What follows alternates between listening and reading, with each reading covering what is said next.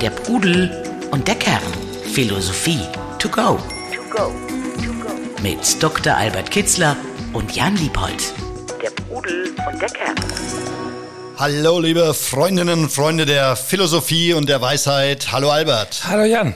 Heute wird es vermutlich kritisch für diesen Podcast, denn wir wollen besprechen, wie man konstruktiv mit Kritik umgehen kann wie man selbst positiv und sinnvoll Kritik äußert, wie man äh, aber auch selber Kritik annimmt und damit umgeht. Und zum Einstieg äh, habe ich eine ganz aktuelle Kritik, die ähm, an uns herangetragen wurde, mitgebracht, um mal mit dir zu besprechen, wie wir damit am besten umgehen, Albert. Und zwar war es so, dass in der Folge zum Thema Alleinsein, äh, wir haben ja auch so einen YouTube-Kanal, auf dem die Folgen auch ausgespielt werden, äh, und da hat eine Hörerin die Kritik geäußert, dass wir da die Begriffe Einsamkeit und Alleinsein so ein bisschen durcheinander gebracht hätten oder dass eben das Alleinsein keineswegs Einsamkeit ist. Am Anfang war ich dann, als ich das gelesen habe, war ich so ein bisschen konsterniert, stimmt auch gar nicht.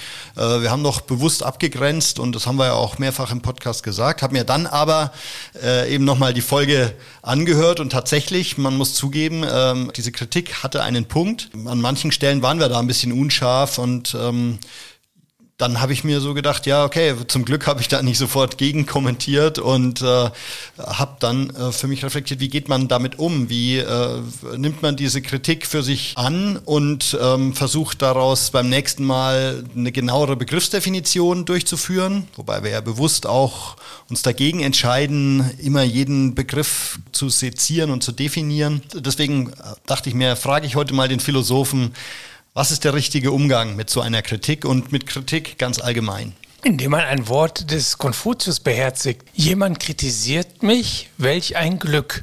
Also in der Kritik erst einmal nicht die verletzte Eitelkeit zu Wort kommen lassen, also nicht betroffen fühlen, sondern da eine Chance sehen, aha, äh, kann ich mich da irgendwo verbessern? Habe ich da daneben gegriffen? Kann ich vielleicht zu einem neuen Erkenntnisgewinn kommen? Was ist an der Kritik dran?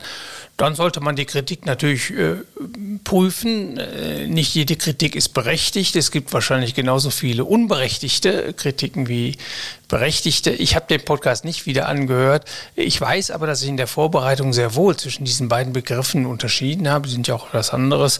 Aber dann hat man diese Stufe überschritten, sieht, da ist etwas dran, dann hat man etwas schon mal dazugelernt. Und dann nimmt man sich vor, beim nächsten Mal da vielleicht etwas genauer zu sein. Wobei, was die Unschärfe angeht. Ich finde, in den Fragen, die wir hier behandeln über die Lebensführung, ist Unschärfe gehört äh, ist in der Sache begründet. Äh, Lebensfragen lassen sich nicht definitorisch beantworten oder exakt. Äh, da gibt es keine mathematische Lösung. Es gibt kein Messband. Darauf hat Aristoteles in der nikomachischen Ethik schon hingewiesen, dass wir hier einen anderen Grad von Wissenschaftlichkeit haben, einen anderen Grad von Genauigkeit. Und die Unschärfe gehört dazu, wie das Leben in sich flexibel und immer einmalig ist, jede Situation. Es gibt keine Weisheit, die immer überall und für jeden äh, richtig und anwendbar ist. Da muss man leben, richtiges Leben, gutes Leben ist Lebenskunst, hat etwas Spontanes, Improvisiertes, Gefühlsmäßiges, das sich nicht definitorisch einfangen lässt. Aber das soll jetzt nicht. Du willst es nicht entschärfen, sondern du nimmst, die, genau. du nimmst die Kritik an, weil darum geht's ja auch. Ne? Also ich glaube erstmal. Mhm wichtig der Prozess, dass man da nicht sofort aus der Haut fährt und das Gefühl hat, okay, da werde ich angegriffen, sondern es ging ja nicht gegen äh, Albert Kitzler oder Jan Liebold, sondern das ging einfach ähm, auch darum, dass da jemand noch ein bisschen mehr Präzision ähm, eingefordert hat, ja. Was, was ja eine berechtigte, wie man sieht oder wie man sah, eine berechtigte Anmerkung war. Und das ist aber, glaube ich, ein wichtiger Prozess, wie man mit Kritik umgeht. Also erstmal durchschnaufen, ganz grundsätzlich, dann nicht sofort in Verteidigungshaltung zu gehen und dann aber in diesen, diesen Moment der Reflexion auch zu nutzen, um eben zu prüfen, ist da tatsächlich, wie du es gesagt hast, ist da was dran oder nicht? Und nicht vorschnell seine Position wieder äh, Ellenbogen ausfahren und seine Position zu verteidigen. Ja, oder noch einen Schritt weitergehen. Also sobald man einer Kritik dieses Betroffensein spürt, dann ist äh, die Selbstkritik gefordert. Als erstes mal zu sagen, Mensch, ich will doch nicht so eitel sein. Ich will doch, natürlich habe ich Fehler, da stehe ich doch zu. Und wenn jetzt einen gemacht habe, dann schaue ich da aufmerksam hin.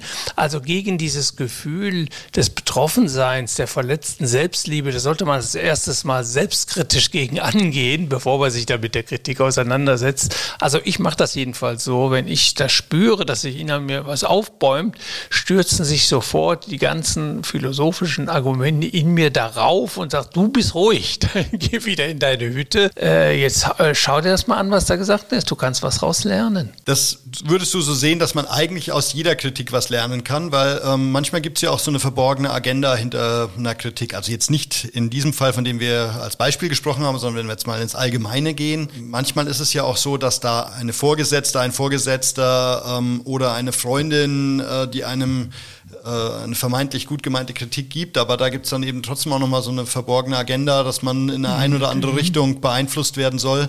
Und dementsprechend muss man ja auch das, diesen Kontext auch immer mit äh, berücksichtigen, äh, wenn man auf so eine Kritik draufschaut.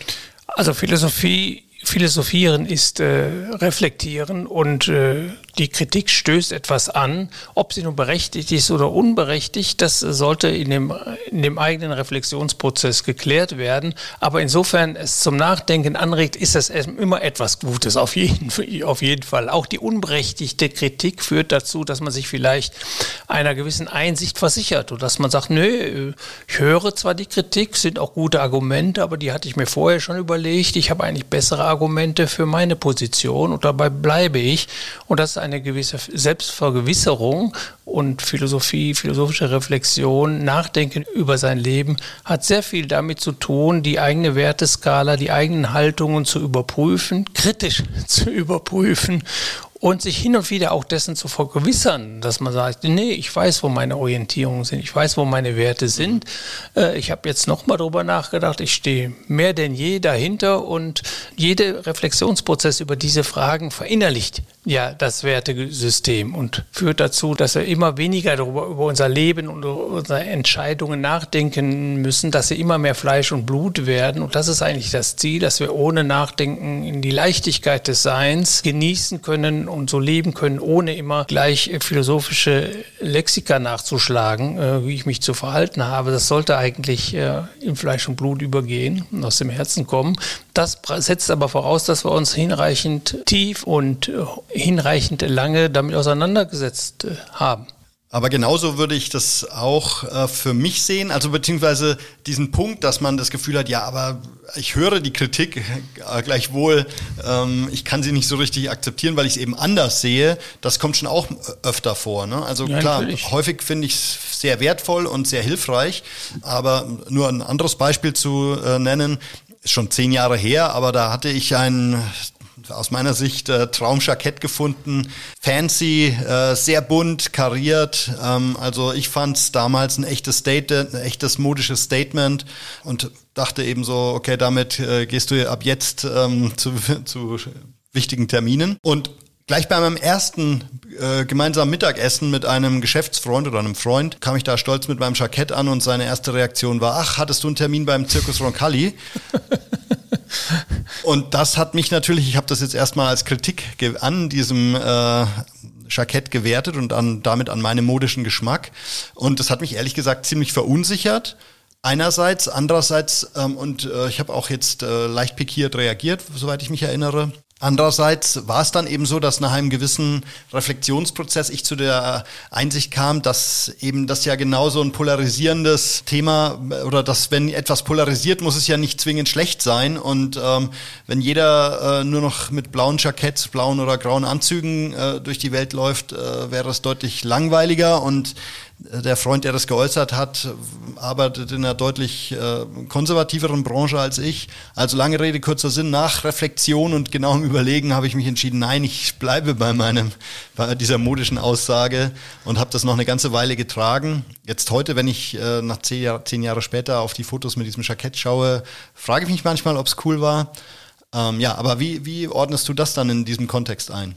Ja gut, äh, dass wer sich selbst leben will, seine Individualität zum Ausdruck bringen will, der muss immer bis zu einem gewissen Teil oder sogar im großen Teil sogar gegen den Strom schwimmen. Das heißt, er sollte sich ein dickes Fell anziehen, er sollte damit rechnen, dass andere mit der Art und Weise, wie man lebt oder wie man sich kleidet oder wie man sich gibt oder wie man sich äußert, nicht einverstanden sind. Äh, aber auch das ist wieder Anlass dazu, sich zu fragen, bin ich noch auf dem richtigen Weg, bin ich überhaupt bei, bei meinem Weg und was bedeutet das? Zu leben, seine Individualität zu leben, bedeutet vor, allen, vor allen Dingen nicht Konventionen selbstverständlich zu übernehmen, sondern auch manchmal anzuecken und dann dazu auch zu stehen und zu sagen, ja, hier bin ich, das bin ich, so ich äh, möchte mich so kleiden. Und das ist Ausdruck meiner Individualität. Und dazu stehe ich. Und das heißt dann auch, sich mit dieser Kritik also auch dagegen zu stellen oder sich damit auseinanderzusetzen und dann zu sagen, nein, äh, auch nach Überprüfung meiner Ansichten bin ich der Meinung, dass äh, dieses Jackett wunderschön ist und mir gefällt und ich glücklich bin, wenn ich es trage es ist der Anfang der Philosophie, äh, finde ich. Ein griechischer Philosoph sagte mal auf die Frage, wann er anfing zu philosophieren. Äh, ja, ich fing an zu philosophieren, als ich anfing, mich zu kritisieren oder mich zu verurteilen, steht da im Text. Aber ich denke, kritisieren ist das bessere Wort. Das ist ein, ein guter Anstoß, bedeutet äh, aber nicht immer die Kritik zu übernehmen, sondern manchmal auch sich vehement dagegen zu stellen, weil man eben zu der Einsicht gekommen ist, äh, dass der eigene Standpunkt der richtige ist. Mhm. Oder der bessere für mich. Und es geht ja sehr häufig eben auch darum, souverän damit umzugehen. Also und ich glaube, dass, damit das gelingt, muss man erstmal so ein bisschen Distanz zwischen sich und diese Kritik bringen. Ja, ja. Äh. Gibt es dafür eine Technik, wo du sagen würdest, ähm, also vom Durchschnaufen bis hin zu tatsächlich mal von außen drauf zu schauen, hat der jetzt recht mit, der, äh, mit dem Jackett, äh, schaut es beknackt aus oder cool? Oder eben nochmal die Folge anzuhören, um, äh, um zu schauen, ob wir Einsamkeit und Alleinsein durcheinander gebracht haben? Ja, man sollte vielleicht auf, äh, zwischen der Reaktion auf die Kritik immer etwas Zeit verstreichen lassen. Also nie sofort spontan reagieren. Pythagoras hat schon immer gesagt, wenn man da getroffen ist oder sich getroffen fühlt, das ist es ja meistens, dann, dann aus dieser Emotionalität heraus zu antworten, ist meistens falsch. Also ziehe man sich zurück, äh, sagte Pythagoras, äh, in eine stille Kammer, bis die Gefühle sich wieder beruhigt haben, bis man auf normalen Level ist. Und dann schaut man sich die nochmal an und antwortet vielleicht darauf. Also wenn es schriftlich per E-Mail heutzutage oder per WhatsApp oder sonst wie eine Nachricht ist, äh, sollte man vielleicht erst äh, darauf antworten mh, am nächsten Tag, also nicht am gleichen Tag. Für mich ist mir äh, ist es immer das Erste, was ich mir sage, wenn ich kritisiert werde, jetzt äh, ist meine Eigenliebe in den Griff zu bekommen, die verletzte Eigenliebe in den Griff zu bekommen, beziehungsweise dieses Gefühl der, der Verletzung gar nicht erst aufkommen zu lassen. Also sofort zu registrieren, ah, da will, meldet sich jetzt in mir jemand, äh, der getroffen ist und den bringe ich als erstes zur Ruhe. Äh, ich sag mir also das erste Mal, jetzt sei nicht so eitel, äh, jetzt äh, tu nicht so mimosenhaft, sei jetzt nicht verletzt, sondern schau dir an, was da gesagt wird. Ich weiß doch, dass ich Fehler habe oder dass ich nicht vollkommen bin und äh, dass es eine Menge Punkte gibt, die man zu Recht kritisieren kann, an meinem Leben, an meinen Auffassungen etc. Vernunft ist eben begrenzt. Wir sind alle da nicht, äh, nicht vollkommen. Also als erstes denke ich immer an die, den zur Ruhe zu bringen. Also jetzt nicht beleidigt zu sein. Ich glaube aber, dass es nicht nur die Eitelkeit ist als Affekt, die da zum Tragen kommt, sondern häufig sind es ja auch sowas wie Ängste, also der Angst vor Statusverlust, wenn dich dein Vorgesetzter kritisiert. Ähm, es sind dann aber auch das Thema Existenzängste, wenn es fundamentale Kritik vom Kunden, von ähm, Kolleginnen ist. Aber klar, es sind auch vielleicht so alte ähm, Glaubenssätze, könnte ich mir vorstellen, ähm, die dann da wieder neu ausgelöst werden. Ähm, bist du zu ungenau oder was deine Eltern vielleicht früher auch mal verklickert haben, äh, dass du nicht alles immer nur husch husch, sondern mach das doch mal fundiert. Ja, aber bei mir ist es eben, das ist, meinte ich, also es braucht nicht die Eitelkeit sein, es können ja auch Ängste sein, genau. Aber als erstes mal zu registrieren, dass da äh, alte Dinge angestoßen werden, äh, die man erstmal zur Ruhe bringen soll, weil, es, weil sie keine objektive Einschätzung der Kritik zulassen, wenn ich da mit Ängsten reagiere. Bin da, also das genau zu erkennen und das zum Schweigen zu bringen, das ist das Erste, was ich da immer mache. Also Ängste, Existenz, sind ja alles äh, negative Affekte, äh, an deren Abbau die praktische Philosophie ständig arbeitet. Also meldet sich eine Angst, dann muss man sich erst einmal, woher kommst du denn? Äh, ich will dich aber gar nicht haben. Was machst du denn? Woher kommst du denn? Wieso bist du denn da? Ich möchte keine Ängste haben. Und die dann erstmal zum Schweigen zu bringen und wenn die alle ruhig sind, dann kann man sich objektiv mit der Kritik dann auseinandersetzen und dann hat man auch eine ganz andere Basis und da kann man auch ganz anders darauf reagieren. Und seit längerer Zeit schon äh, reagiere ich nie mit einer Kritik, äh, als erstes, den ersten Satz, wenn ich zu einer Kritik Stellung nehme, ist eigentlich immer, Sie haben vollkommen recht. Mhm. Dann, äh, also ich sehe erst, versuche erstmal zu sehen, was der Punkt ist, den der andere hat und den erstmal zu verstehen. Das meinte ich mit dem vollkommen recht. Natürlich hat in der Sache vielleicht nicht immer vollkommen recht. Das kommt dann aber in den nächsten Sätzen. Aber das erste Mal erstmal sagen, ja, ich verstehe Sie völlig, äh, was Sie. Aber warum ist das? Ist ja im Zweifel nicht jetzt unbedingt Finde ich immer gut. Das, das schafft, äh, ja, das kommt ja dann. Das stellt man ja dann schon richtig. Aber es schafft erstmal eine Brücke. Das heißt doch erstmal, was ich damit sagen will, ich verstehe dich. Und, das, und darum geht es. Das sollte man auf jeden Fall mit jeder Kritik, auch wenn sie unberechtigt ist, sollte man verstehen, warum sie vorgebracht ist. Was das was sie ausgelöst hat. Das ist schon, führt schon einem ersten Erkenntnisgewinn. Und dann stellt man die Sache im Laufe der nächsten Sätze äh, richtig oder sagt man, wäre aber noch zu bedenken oder ich habe daran gedacht. Ja, oder geht es nicht erstmal darum, mal noch zurückzufragen, ähm, wo genau haben Sie das Ja, wenn man äh, so die nicht verstanden, ne? richtig. Ja. Da, ich meinte ja, ein tiefes Verständnis, der, die Kritik muss man erstmal verstehen verstehen. Wenn sie nicht in sich nicht verständig ist, dann muss man rückfragen, äh, der Gegenseite dann auch Zeit lassen, das zu erläutern. Was ja. meint er damit? Also als erstes immer fragen, ist sie berechtigt oder was meint er? Was hat er da gesehen? Irgendwas hat er gesehen, mhm. äh, der andere. Und äh, das ist immer wertvoll, das zu erkennen. Und darum geht es auch. Und auch dann kann man nur äh, Kritik richtig einschätzen, etwas daraus lernen, wenn ich mir Gedanken darüber mache, wenn ich sie richtig verstanden habe, wie sie gemeint ist, äh, wo, woher sie kommt, warum sie geäußert worden ist. Es gibt immer, das sollte man sich vielleicht auch bei jeder Kritik sagen, es gibt immer irgendeinen Punkt, irgendeinen Auslöser für die Kritik. Und möglicherweise ist sie falsch formuliert und ist sie auch nicht berechtigt, aber vielleicht äh, greift sie an einem Punkt an, der bedenkenswert ist oder der vielleicht Kritik, tatsächlich kritikwürdig ist, auch wenn die Kritik vielleicht, die geäußert worden ist, in der Sache nicht nachvollziehbar oder nicht stimmig ist. Muss man sich vielleicht auch erstmal darüber klar werden, und damit meine ich jetzt nicht uns, damit meine ich jetzt so allgemein, äh, dass jeder, der was produziert oder der, sagen wir mal, ein Schriftsteller, der ähm, eben ein literarisches Werk produziert, was einen Unterschied macht, also was jetzt nicht irgendwie so total beliebig ist, der wird immer automatisch Fans und Feinde haben oder Fans und Hater jetzt im Internet. Ähm, also dass man von vornherein auch davon ausgeht, es wird Leute geben, die mich kritisieren, möglicherweise zu Recht, möglicherweise zu Unrecht. Unbedingt, ja. Das ist äh, sehr wichtig. Die richtige Einschätzung.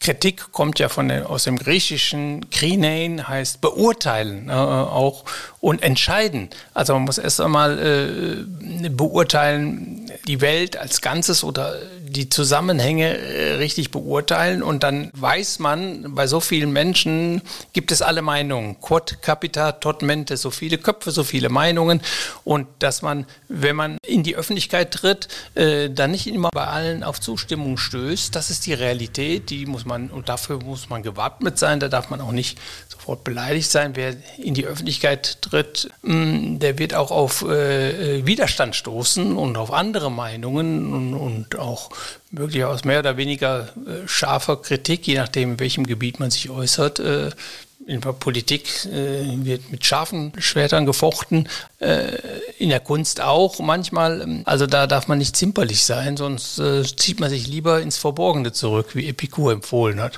Also es geht darum, auszuhalten, dass jemand eine andere Meinung hat oder eine andere Sichtweise, aber auch die Haltung zu haben, ich muss es nicht jedem recht machen. So ist es, ja. Und gleichzeitig aber offen zu sein, äh, zu schauen, äh, gibt es da tatsächlich, äh, sind da Punkte und das ist vielleicht die Haupthaltung, ist da was für mich drin? Also ist da was dran und ist was für mich drin? Mhm, ne? Richtig, ja. Und ich finde, aus jeder Kritik kann man lernen, selbst aus der unberechtigten. Ich hatte es vorhin schon angedeutet, das ist sehr wichtig. Aber ja, klar, es gehört zur richtigen Einschätzung der Welt, dass äh, man da ähm, in seinen Äußerungen, in sein, in, in den, was man anzieht an Jacketts, so nicht über auf Gegenliebe stößt. Und da muss man dann zu sich stehen und sagen, also mein Glück baut nicht darauf auf, dass mich alle lieben, sondern dass ich mich vornehmlich erstmal selbst liebe und äh, dass ich mit den Menschen im Allgemeinen gut auskomme und da Basen finden und meine Resonanzachsen schon habe. Äh, mhm. Aber die müssen nicht zu allen sein. Wer die alle hat, der hat wahrscheinlich gar keine. Also es ist wie mit den Freunden. Wenige Freunde sind wesentlich mehr wert als viele, viele. Wer viele Freunde hat, hat vielleicht gar keinen. Äh, gleichzeitig habe ich schon das Gefühl, dass es so eine Art Unwucht gibt im eigenen Empfinden. Also die negative Kritik wiegt immer automatisch viel schwerer ähm, als das Lob beispielsweise. Also wenn du jetzt Feedback bekommst und du kriegst drei positive Punkte genannt zu deiner Präsentation und einen Kritikpunkt oder ein negatives Feedback, dann wiegt dieser eine Punkt meistens äh, deutlich schwerer als diese anderen drei positiven. Oder bei mir zumindest äh, passiert Natürlich. das noch häufig. Das ist ganz instinktiv im Menschen, im Menschen angelegt. Das ist ja eine, eine, Verteidigung des eigenen Selbst. So hat man sich identifiziert. Und wenn das angegriffen wird, wird das tief im Unbewussten, mindestens im Unbewussten, häufig auch im Bewussten, als äh, Angriff auf die eigene Integrität empfunden. Also Kritik ist Angriff auf die eigene Integrität. Und da kommt der Überlebensdrang schon da. Man verteidigt sich nicht. Das ist natürlich im Geistigen ist das nicht von existenzieller Bedeutung. Man stirbt nicht, wenn man kritisiert wird. Aber irgendwie im Unterbewusstsein wird das genauso abgespeichert wie ein Angriff, der eben auch nicht im körperlichen, sondern im geistigen ist. Und das heißt ein Angriff auf die Integrität. Das heißt, wir haben instinktiv schon den Drang, uns zu verteidigen, als wenn es um unser Leben geht. Das Unbewusste registriert das so. Er registriert einen geistigen Angriff, eine Kritik, ebenso wie einen körperlichen Angriff als ein, äh, der die eigene Integrität angreift. Denn wenn wir psychisch auseinanderfallen, weil wir unsere, unser Weltbild oder unser Wertbild auseinanderfällt, auseinandergerissen wird, dann ist das auch von existenzieller Bedeutung. Man fühlt sich nicht mehr wohl, man ist gespalten, man ist gar nicht mehr da. Man, die Individualität auf geistiger Ebene ist quasi zerstört. Viele Menschen leiden darunter bis hin zu schweren psychischen Krankheiten, dass sie diese Identität nicht haben oder die aufgelöst wird, sie verunsichert sind, sie keinen Punkt mehr haben, der irgendwie nicht durch Kritik, vielleicht aber auch durch Kritik zerstört worden ist. Denke mir an die Kleinkindentwicklung. Wenn ich nicht angenommen werde von den Eltern so, wie ich bin, habe ich ein Riesenproblem, auch für mein späteres äh, Leben. Es fehlt da immer an Selbstbewusstsein, Selbstvertrauen, ähm, in den Glauben an die eigenen Gefühle. Man ist sehr verunsichert und hat eine Menge, Menge Probleme. Das mhm. aber das ist genau äh, einer dieser Punkte, das kann man ja auch so unter dem Begriff Kritikfähigkeit zusammenfassen. Mhm wo ich auch gerade in der Kindererziehung oder im Umgang mit, den, mit meinen Söhnen äh, manchmal so das Gefühl habe, ja, muss aber auch wohl dosiert werden. Also einerseits dieses, ja, ich nehme dich an, wie du bist, aber andererseits musst du halt auch mal Kritik aushalten, wenn da also objektiv was, aus meiner Sicht zumindest objektiv was schiefgelaufen ist. Unbedingt und umgekehrt ist man auch aufgefordert, gerade im Familienkreis oder im Freundeskreis, seine Meinung zu sagen und Kritik zu äußern.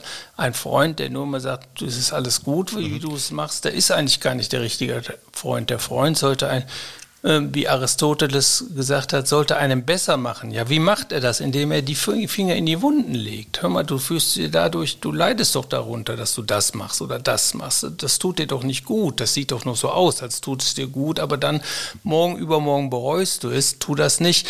Das Schöne an der Freundschaft ist, wir wissen, dass das aus Liebe und Wohlwollen äh, kommt und deshalb nehmen wir es eher an. Kommt es von einem Fremden, sind wir erst einmal auf Abwehr mhm. äh, gepolt bei, bei Freunden ist die Tür immer ganz offen für Kritik und deshalb denken wir darüber nach. Aber wir sollten auch die Kritik von Außenstehenden so nehmen wie von Freunden und sie immer zum Anlass nehmen, etwas dazu zu lernen. Eine Empfehlung in dem Zusammenhang, die ich ähm, gelesen habe, und das fand ich ganz, einen ganz spannenden Ansatz. Du empfiehlst ja auch immer ähm, zu reflektieren, schriftlich zu reflektieren, sei es im Tagebuch oder eben in Aufzeichnungen. Und äh, da war eine Empfehlung, ein Kritiktagebuch zu führen. Mal so auf, für sich aufzuschreiben, was habe ich heute an äh, Feedback und an eben auch Kritik bekommen äh, oder auch vielleicht wöchentlich zu schauen, was war da, äh, mhm. was waren da an Goldnuggets drin, aber auch was waren vielleicht ja äh, Kritikpunkte, die geäußert wurden, die ich anders sehe. Aber auf jeden Fall das zu dokumentieren und dann auch äh, zwei, drei Monate später nochmal drauf zu schauen, mit vielleicht einer anderen Sichtweise, die Situation hat sich weiterentwickelt. Ist das was, was du empfehlen würdest? Ja, ich sagte ja schon einleitend, dass die Kritik der Anfang der Philosophie ist. Wir können auch sagen, der Anfang der Persönlichkeitsentwicklung, dass ich sehe, welche meiner Verhaltensweisen, welche meiner Gewohnheiten tun mir gut, welche nicht gut. Das sollte man sein Leben lang tun. Ich habe das in den Tagebüchern getan. Die meiste Kritik kam gar nicht von außen, die kam von mir selbst, äh, weil ich da Zusammenhänge erkannt habe zwischen Verhalten und Leiden oder Nichtwohlfühlen. Man sollte nur aufpassen, das muss man maßvoll machen und man sollte die Kritik immer begleiten mit Wohlwollen mit Liebe. Das heißt, äh, Selbstkritik ist sehr schön, äh, das ist der Motor für die Persönlichkeitsentwicklung, aber sie sollte immer mit zugewandter Liebe verbunden sein, mit, mit Zuneigung, dass wir das im Guten machen. Das gilt auch für andere. Wenn ich andere Menschen kritisiere, sollte da immer ein produktiver Anteil dran sein, sollte nie negativ destruktiv sein, sondern sollte immer die Möglichkeit bieten oder äh, auch zum Ausdruck bringen, wo etwas vielleicht besser getan wird und dass man es aus einem guten Willen heraus, aus Wohlwollen tut, weil man da etwas sieht beim anderen, von dem man meint, dass es den anderen gar nicht gut tut, wie er sich benimmt oder was er da sagt, vor allen Dingen ihm selbst auch nicht gut tut. Mal abgesehen davon, dass er vielleicht mit seinem Verhalten oder mit dem, was er sagt und das von uns kritisiert wird, anderen Menschen Schaden zufügt, aber sich selbst vor allem Gleichzeitig geht es ja auch darum, eben zu schauen, welche Kritik geht mir unter die Haut, welche lässt mich kalt, ähm, von wem kann ich Kritik annehmen, äh, bei wem äh, finde ich sie eher deplatziert. Und wenn man das auch analysiert, sagt das ja auch schon mal äh, oder hilft einem das ja möglicherweise auch für den Selbsterkenntnisprozess deutlich weiter. Ja, äh, unbedingt. Wobei ich, wenn du sagst, unter die Haut geht, ich finde immer, man sollte so leben, dass man sich in seiner Haut sehr wohl fühlt und dass da nichts drunter, dass da, dass man den ähm, von außen her nicht zulässt, dass etwas ins Innere eindringt. Ich spreche um die Stoikersprache von der inneren Burg. Die sollte man haben. Aber das heißt nicht, dass man jede Kritik abwehrt, sondern sie einfach ohne Betroffenheit, ohne dieses äh, dieses negative Gefühl als etwas, als eine Chance sieht, äh, zu lernen und zu wachsen, als etwas Positives sieht, wie eben Konfuzius in aller Kürze. Mhm. Jemand kritisiert mich, welch ein Glück, dass man das so sieht. Dann geht es auch nicht unter die Haut. Es darf nicht verletzend äh, wirken. Überhaupt äh, sollte man so sein, dass man Kritik oder Meinungen von außen nicht als persönliche Verletzung empfindet schon gar nicht, sondern sagt, da ist eine Chance da was raus lernen. Oder der Stoiker würde vermutlich sagen, sich auf keinen Fall abhängig machen von positiven Richtig, genau. wie negativen, genau. negativer Kritik. Sie akzeptieren, sie reflektieren, aber sie sich eben nicht. Ähm, ja, das hat damit zu tun, genau. Zu sein Glück darf nicht äh, abhängen vom Zufall, etwa der Meinung eines anderen oder dem Menschen, dem man gerade begegnet oder von den zufälligen Ereignissen in der Welt, sondern das sollte ganz in meiner Hand liegen. Das heißt, es sollte äh, aus der Arbeit am inneren Werten, inneren Haltungen, aus meinem Inneren geschöpft werden. Und das Äußere, Unerschütterlichkeit des Weisen, das sollte nicht ignoriert werden. Wir sollten da nicht gleichgültig sein, aber wir sollten dadurch nicht verletzt werden können. Die Unverletzlichkeit des Weisen, das kennen wir auch nicht nur bei den Stoikern, sondern auch ganz starkes Element in der praktischen Philosophie des alten Chinas. Mhm. Ging darum, un unverletzlich zu werden, so heißt es bei Lao Tse. Wobei dies unverletzlich hm, jetzt so auf dieser, die Integrität, die, von der ich vorhin sprach, vor allem die geistige Integrität, den Körper kann man natürlich immer verletzen, aber die geistige Integrität, dass ich bis zu meinem letzten Atemzug der bleibe, der ich bin und meinen Werten treu bleibe, das liegt an mir, in meiner Hand.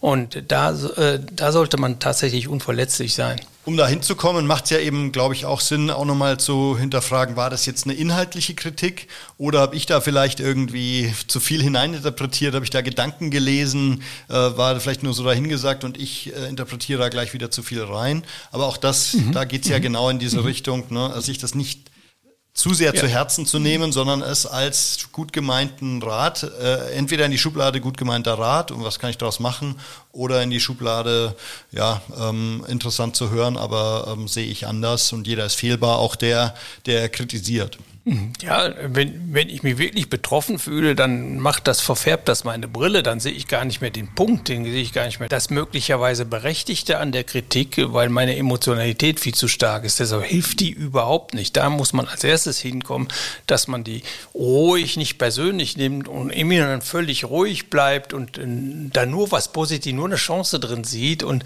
Aber das ist ähm, schwer. Also bei mir ist die erste Reaktion bei mir ist auch immer, da ist immer irgendetwas in mir, dass äh, das oh, äh, dass ich da äh, getroffen fühle. Aber ich bringe es sofort zur Ruhe oder ich bemühe mich jedenfalls, es sofort zur Ruhe zu bringen. Und ich weiß, dass das unberechtigt ist und das ist dann verstummt dann auch ziemlich schnell und dann kann ich mich mit der Kritik gut und produktiv auseinandersetzen du weißt, dass es unberechtigt ist, dass das sofort äh, der, diese Reaktion auslöst. Ja, ich meine, ich will nicht, äh, da, egal, auch wenn mich einer beleidigt und so weiter, äh, ich möchte nicht dadurch ein Gefühl von Verletztheit bekommen. Also Seneca, einen großen Charakter, den kann man nicht beleidigen. Dahin müssen wir kommen. Das ist die innere Unabhängigkeit, die Unerschütterlichkeit des Weisen oder die stabile innere Burg. Dass egal, was da von außen kommt, egal, was da geäußert wird, äh, wir in diesem tiefen inneren Kern in unserem Selbstvertrauen Vertrauen nicht beeinträchtigt werden. Und dieser Ruf dann, ah, oh, ah, ich bin verletzt oder diese, diese, diese Impulsivität, diese erste impulsive Reaktion,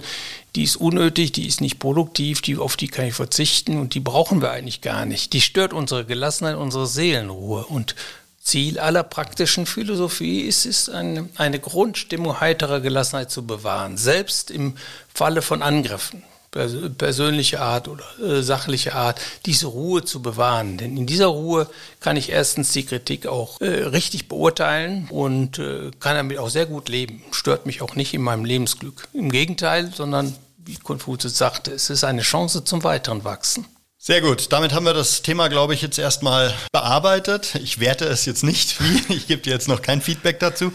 Aber vielen Dank für deinen Input. Äh, ich hoffe, bei euch kam das auch so rüber, dass wir uns durchaus über Feedback und auch Kritik freuen, dass wir versuchen daran zu wachsen, den Podcast äh, weiter zu verbessern. Also insofern, wenn ihr Anmerkungen zu dieser oder zu anderen Folgen habt, immer her damit, sei es über YouTube-Kommentare, E-Mails oder Kommentare bei Spotify. Danke euch fürs Zuhören, danke für deinen Input, Albert, und bis zum nächsten Mal. Danke dir, Jan. Der Pudel und der Kern. Der Philosophie-Podcast zu den Fragen des Lebens. Mit Dr. Albert Kitzler und Jan Liebold.